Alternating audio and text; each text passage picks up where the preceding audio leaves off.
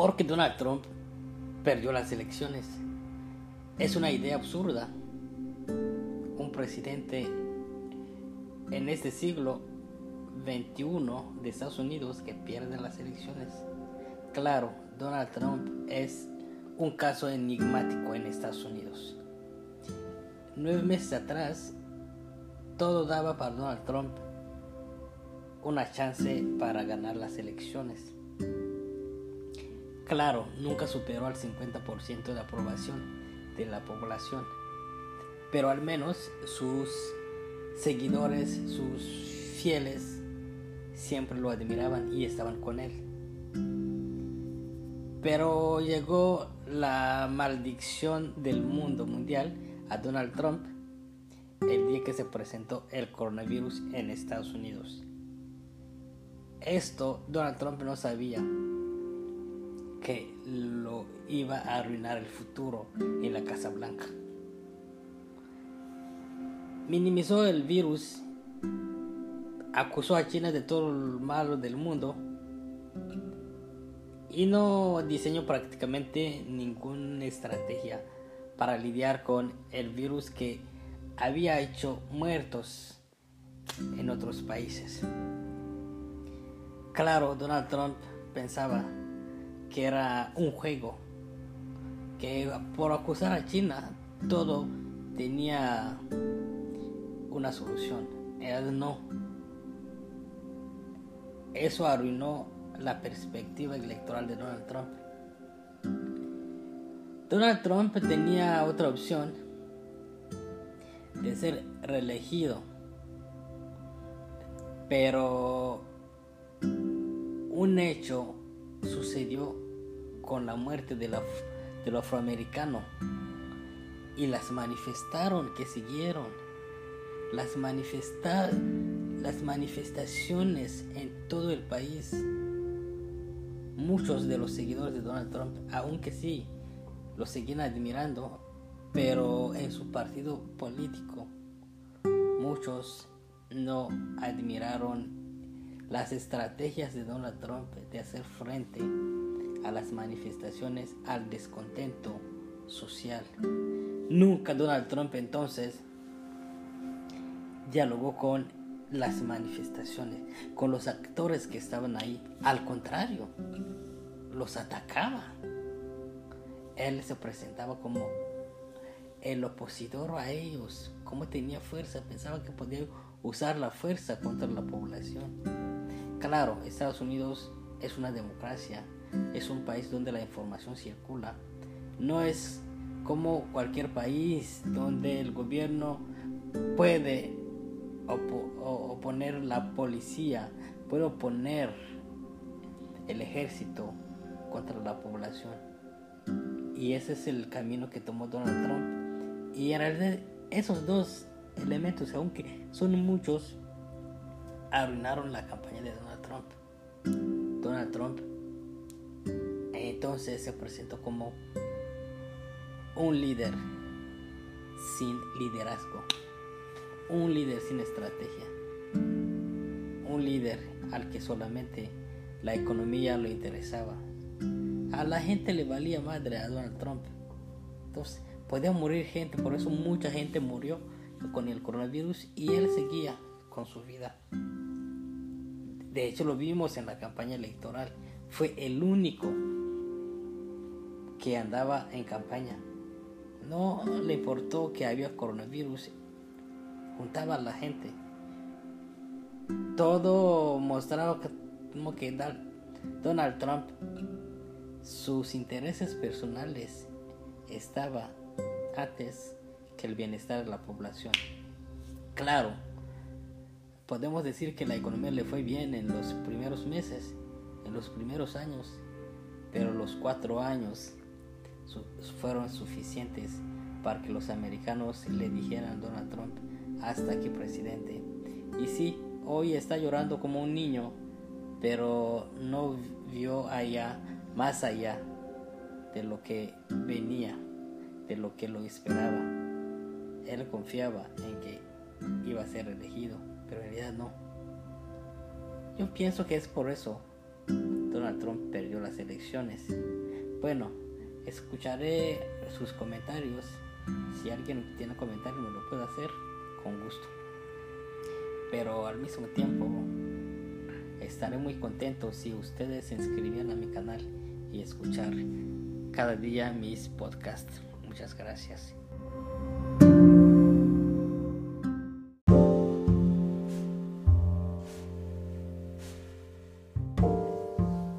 Tema que hoy trataremos es migración y educación. Veremos la relación que tiene ser migrante y tener acceso a la educación. Como bien lo sabemos, actualmente estamos viviendo en un mundo globalizado donde migrar ya es forma parte de 8 de 10 personas que conocemos o que encontramos en nuestra vida de todos los días. Entonces, para entender la migración, la queremos abordar desde dos perspectivas. La primera es desde el concepto de emigrar, que se refiere a la salida de su país, y la otra es inmigrar, que es la entrada a un territorio extranjero. Es este último que nos interesa, inmigrar. Entonces las personas que salen de sus países pueden salir de ahí por cuestiones políticas, económicas o ambientales hasta ver con conflictos que más personas manda a la calle todos los días. Entonces ahí estamos hablando de una inmigración forzada. Pero también se puede hablar de la migración desde la perspectiva voluntaria, donde abarcamos cuestiones académicas y laborales que pide a las personas o que hacen que las personas salgan del país en búsqueda de mejores espacios. Bien, los inmigrantes cuando se encuentran en países extranjeros muchas veces sufren de discriminación y esa discriminación los aleja cada vez más acceder a la educación, a los espacios educativos. Puede ser por falta de documentos o por la dificultad de validar los estudios que realizaron en sus países de origen.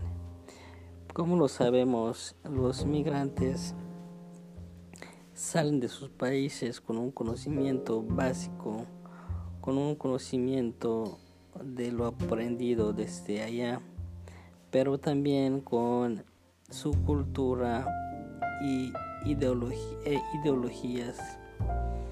Aquí podemos analizar o nos interesa bien más el concepto de cultura, porque también la cultura puede ser ah, un mecanismo enriquecedor de las sociedades o un elemento para favorecer la diversidad, pero también puede ser un obstáculo de integración en una nueva realidad.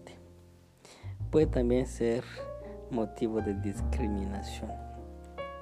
Entonces, en la educación de hoy es muy importante tomar en cuenta esa diversidad, esa presencia de diferentes culturas al momento de dar una clase a un grupo en el aula, porque en el aula con la llegada de los inmigrantes, nuestros aulas dejaron de ser un conjunto de personas con la misma cultura, sino que hemos presenciado la presencia de culturas diferentes que dialogan y interactúan.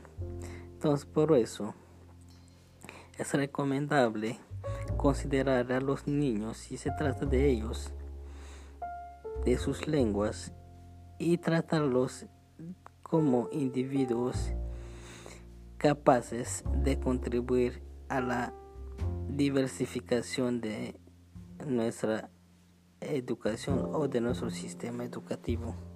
Por eso es muy importante que los sistemas educativos implementen políticas educativas orientadas a la inclusión de las diferentes culturas que integran nuestra sociedad. Permitir un espacio de diálogo y de interculturalidad en los espacios educativos. Desde este ámbito, sería un error considerar una educación desde una sola visión, una sola cultura o una cultura dominante, sino tenemos que considerar que hoy en día lenguas, culturas y formas de pensar están cada vez presentes en lo que eran nuestros espacios culturales y educativos. Hermanos y hermanas que me están escuchando, con esto termino esta grabación de hoy. Les deseo una excelente semana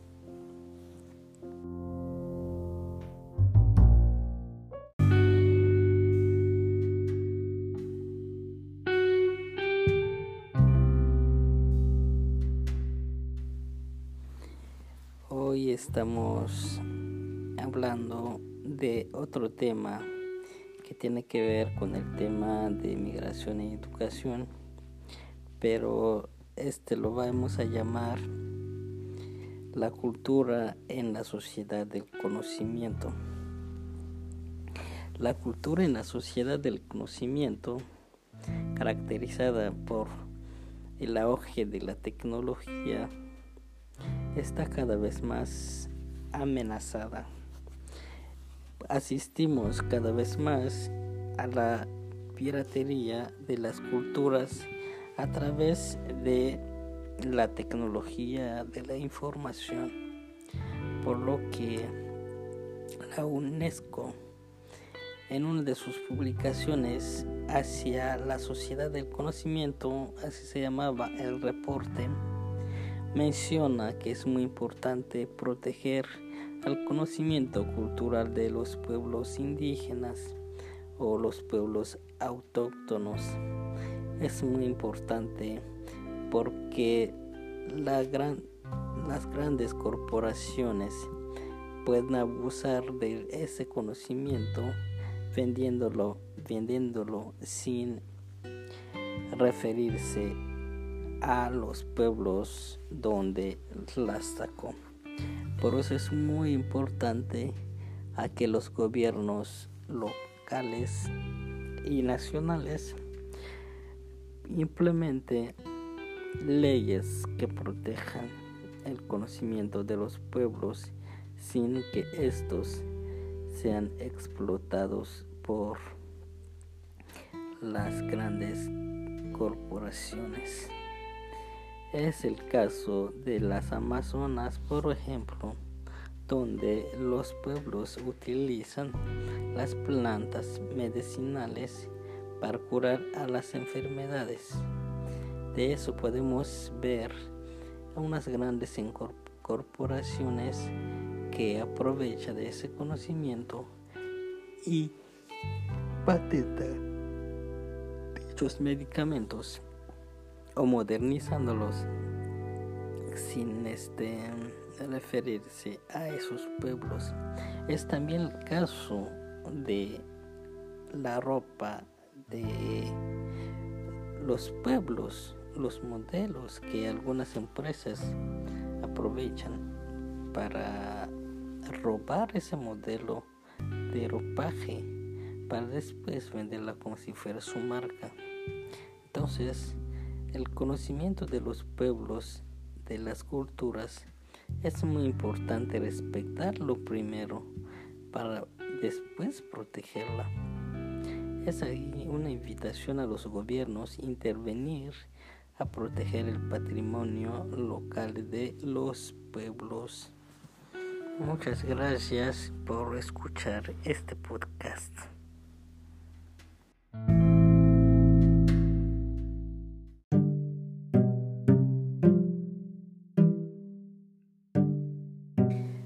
Hoy hablaremos de lengua y tecnología. En el podcast pasado hablamos de cultura y tecnología, donde mostramos la necesidad de proteger el conocimiento cultural de los pueblos autóctonos o de los pueblos indígenas hacia las amenazas que representa la tecnología de la información. Entonces, hoy hablaremos un poquito sobre lengua. Como lo sabemos, el inglés está considerado como la lengua internacional que se puede utilizar en diferentes lugares. Pero en esos diferentes lugares también existen lenguas locales, existen dialectos que con el paso del tiempo están cada vez más sujetos a desaparecer. Bien, el problema no es que desaparezcan, el problema no es que el inglés llegue a esos lugares. Es un buen señal que el inglés llegue ahí. Pero lo que mencionaremos aquí tal vez será conciliar el inglés con esas lenguas locales a través de las traducciones. Y lo interesante de la tecnología, que hoy la tecnología o con la tecnología las personas ya pueden hablar o traducir sus lenguas. Eso significa que la traducción no es desaparición, sino que es la, el motor de la diversidad, el vehículo por el cual la diversidad de lenguas se transmite. Nos damos cuenta entonces a través de ello que es muy importante comunicar a pesar de la diversidad lingüística que representamos. Entonces aquí la tecnología pues, se vuelve entonces un motor, una variable importante para entender el encuentro de las lenguas y de las personas. A través de la tecnología podemos llegar a comunicar sin hablar la misma lengua. Este entonces la tecnología se vuelve un medio importantísimo para el encuentro, para las reuniones de las personas, para el intercambio entre comunidades.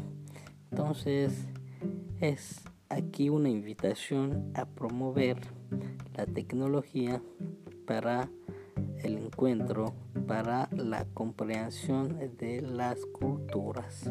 Muchas gracias por la atención.